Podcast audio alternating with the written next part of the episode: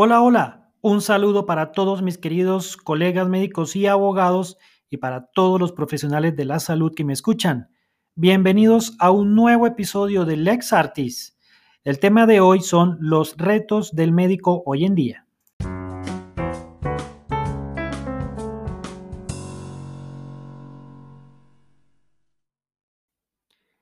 En la actualidad, los médicos tenemos un doble reto que merece nuestra mayor atención. Se trata de retos que tienen que ver con la relación médico-paciente y la relación que tenemos nosotros mismos con nuestra profesión. Con frecuencia escucho a los médicos y demás profesionales de la salud decirles a sus hijos que no estudien medicina o ninguna otra carrera del área de la salud. Es entendible que algunos colegas tengan sus razones para creer que nuestra profesión no vale la pena. Razones que van desde la mala retribución económica, por ejemplo, o el poco reconocimiento social, la falta de oportunidades de estudio o de trabajo, o la dificultad propiamente de la ciencia médica. Es sabido que los médicos no tienen casi vida social. Es sabido, ¿no? Que los médicos no tienen casi vida social, porque su trabajo es muy demandante y absorbente. Lo cierto es que los padres no deben obligar a sus hijos a estudiar lo que ellos quieran, es decir, lo que los padres quieran. Porque uno de los deberes que tenemos los padres de familias es orientar, pero la, la, decisión la deben tomar los individuos de forma autónoma, basados en sus intereses, en sus habilidades. Sin embargo, influenciar a un joven o una joven a estudiar, perdón, a no estudiar una carrera también es una forma de influir o de limitar dicha autodeterminación.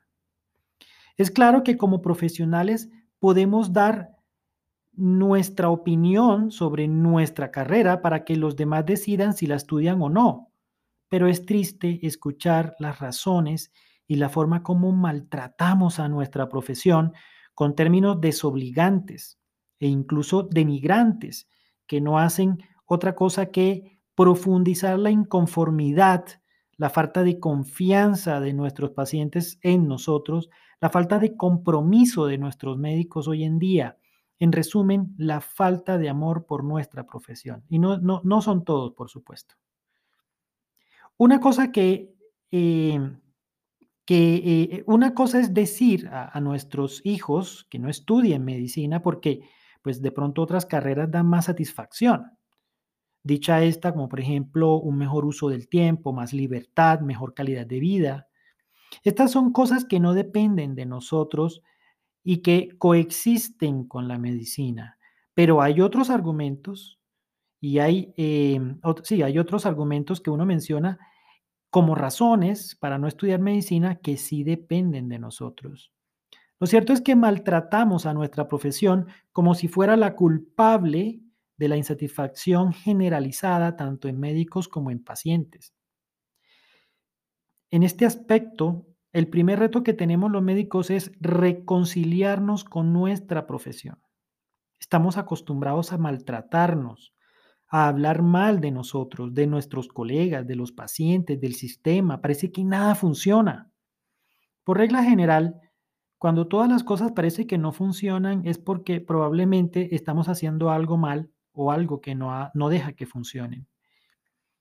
En la práctica médica veo con frecuencia que cambios muy sencillos, que no dependen de nadie sino de nosotros mismos, pueden cambiar para bien la práctica clínica. La satisfacción de nuestros pacientes. Muchas veces no cambiamos porque no queremos. Escucho con frecuencia frases como, no es mi problema, no le puedo hacer otra vez la fórmula porque ya está claro lo que dice.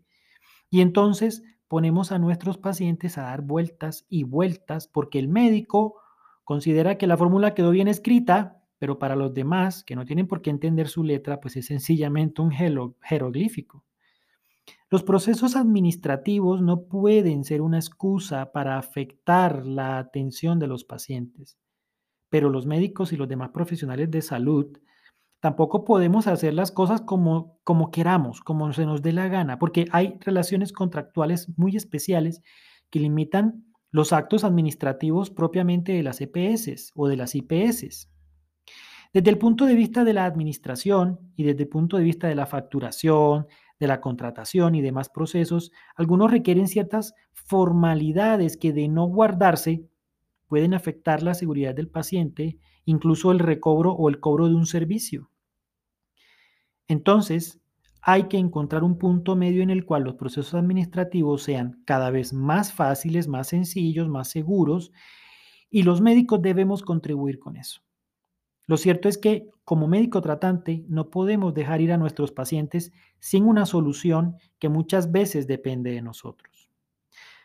Si nos devuelven una fórmula porque quedó mal hecha, no podemos decirle al paciente que saque otra cita porque no tenemos tiempo porque, o porque no es nuestra culpa. Si hacemos algo mal hecho, es nuestra culpa. Otra cosa es que se haga sin la intención. Pero este podcast no se trata de buscar culpables o de decir quién hace las cosas bien y quién hace las cosas mal. No, no, no. Simplemente se trata de reconocer algunas cosas que debemos mejorar. El primer reto entonces es reconciliarnos con nuestra profesión.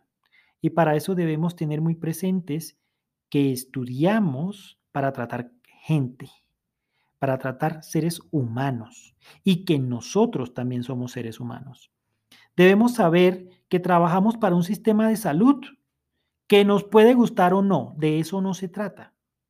Nuestra profesión requiere de personas que se sientan bien con la medicina, que les guste atender personas, que les guste estudiar, que amen la ciencia médica como una herramienta para mejorar la salud de nuestros pacientes. Requeremos médicos que estudien y trabajen por vocación, no por ambición. El segundo reto que tenemos los médicos hoy en día es reconquistar a nuestros pacientes. Estamos en una época en que hay un agotamiento de la relación médico-paciente. Con la excusa del respeto a la autonomía de los pacientes, ahora algunos atienden bajo el principio absurdo de no me importa. La praxis médica no se trata de decirle al paciente que es su problema si hace lo que le decimos o no, no se trata de eso. Los médicos tenemos una segunda profesión implícita, aunque no lo, sabe, no, no lo sepamos, y es que somos educadores. Cuando el médico se da cuenta de su rol de educador con su paciente, con los familiares, con la gente del común, etc., cambia su forma de atender, su forma de ver a la enfermedad y a la salud. Cambiamos nuestra mentalidad y pasamos a ser de simple de simples operadores técnicos de un conocimiento privilegiado y nos convertimos en agentes de cambios significativos en nuestro paciente y en nuestro entorno y en el entorno del paciente. Nos convertimos en algo así como influencers, pero de la salud. He visto memes en donde comparan, por ejemplo, cómo le va a los influencers en términos de ganancias y a los médicos, por ejemplo, u otras profesiones aparentemente de mejor reputación. De entrada, esta comparación genera conflicto yo siempre he dicho y he creído que lo que hace diferente a un médico no es estudiar medicina. De hecho, considero que cualquier persona puede estudiar medicina, pero no cualquiera es médico. De modo que estas comparaciones son tan bizantinas e improductivas que no valen la pena. El hecho es que los médicos debemos ser influencers, pero no desde el engaño, no necesariamente tampoco de las redes sociales, aunque son una herramienta supremamente válida, sobre todo hoy en día, usada responsablemente. Debemos ser influencers no desde la charlatanería, desde la simpatía, no, sino desde la empatía, no desde el interés comercial, sino desde la educación. Cuando nos dedicamos a la salud de nuestros pacientes desde la educación, estamos impactando de, de forma significativa la calidad en la atención y los resultados en salud. Escúchese bien, dedicados a la salud de nuestros pacientes, no dedicarnos a la enfermedad. Hay que cambiar ese concepto. Nosotros los médicos nos dedicamos a la salud, no a la enfermedad.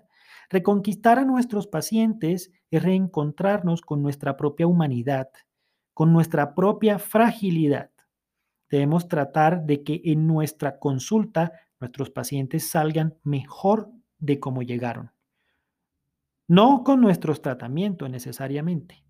En resumen, en mi concepto, los médicos en la actualidad tenemos dos retos. El primero es reconciliarnos con nuestra profesión y el segundo es reconquistar a nuestros pacientes. Reconciliarnos con nuestra profesión es amar nuestra vocación, es hacer las cosas siempre bien o por lo menos lo mejor posible. Defender nuestra profesión sin pretender caer en la complicidad. No desconocer nuestras debilidades o las dificultades de nuestra profesión. Como educadores estamos en capacidad de enseñar a nuestros colegas y a nuestros pacientes. Nadie se las sabe todas. Reconquistar a nuestros pacientes es reencontrarnos con nuestra humanidad, es volver a generar la confianza en nosotros, es mantener una relación médico-paciente sana. Debemos ser influencers de nuestros pacientes y para eso no se requiere tener una cuenta de YouTube o de Instagram. Se trata de ejercer un rol de educadores, el rol de educadores que tiene implícito todo médico. Eso es todo por hoy. Recuerden que en la descripción de este episodio está mi cuenta de Twitter, arroba sanderlois. Por si me quieren escribir, ahí me pueden retroalimentar y también pueden participar proponiendo un tema para tratar en un próximo episodio. Recuerden que este podcast lo pueden escuchar desde cualquier dispositivo móvil usando las aplicaciones de podcast de Google, de iTunes, de Spotify, Spreaker, otras. Solo deben suscribirse para que cada 15 días les llegue la notificación de un nuevo episodio. Un abrazo para todos, chao chao y que Dios los bendiga.